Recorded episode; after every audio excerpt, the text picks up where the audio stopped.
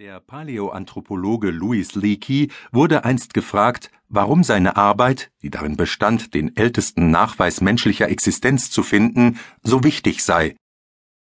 Er antwortete Ich bezweifle, dass wir uns jemals wirklich weiterentwickeln können, ohne zu verstehen, wer wir sind und woher wir kommen. Ich denke, in Leakeys Worten liegt eine Menge Wahrheit, und zwar so viel, dass ich den Großteil meines Erwachsenenlebens damit beschäftigt war, danach zu suchen, wer wir sind und wie uns altes Wissen dabei helfen kann, bessere Menschen zu werden und eine intaktere Welt zu erschaffen.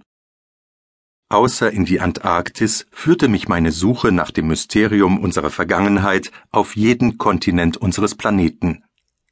Von riesigen Städten wie Kairo und Bangkok über abgelegene Dörfer in Peru und Bolivien, von alten Klöstern im tibetischen Himalaya bis hin zu hinduistischen Tempeln in Nepal, war in allen Kulturen, die ich kennenlernen durfte, ein Thema immanent.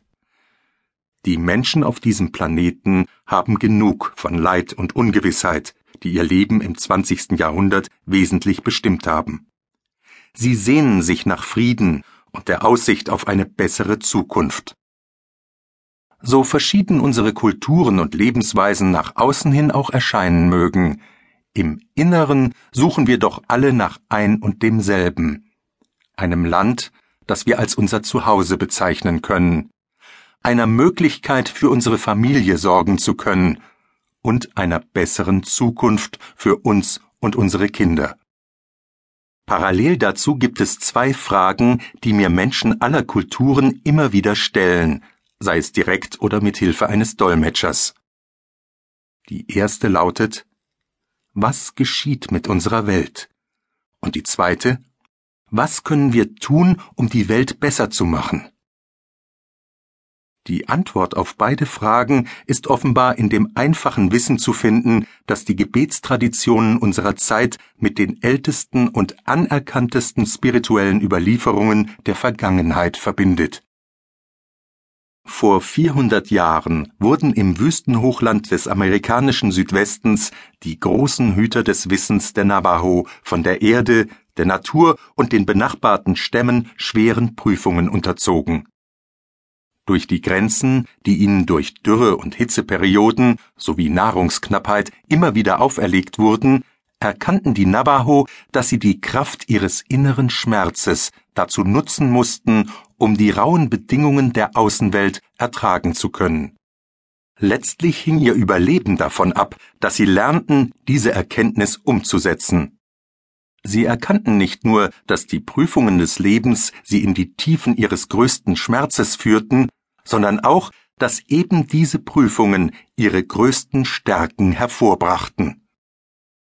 Der Schlüssel zum Überleben lag darin, in die Herausforderungen des Lebens einzutauchen, ohne sich im Erleben zu verlieren. Sie mussten eine Art Anker in ihrem Inneren finden, einen Glauben, der ihnen die innere Stärke verlieh, um die Prüfungen zu bestehen, und das Wissen, dass ein besserer Tag folgen würde. Aus dieser Position der Stärke heraus fanden sie das Vertrauen, Risiken einzugehen, ihr Leben zu ändern und ihre Welt sinnvoll zu gestalten.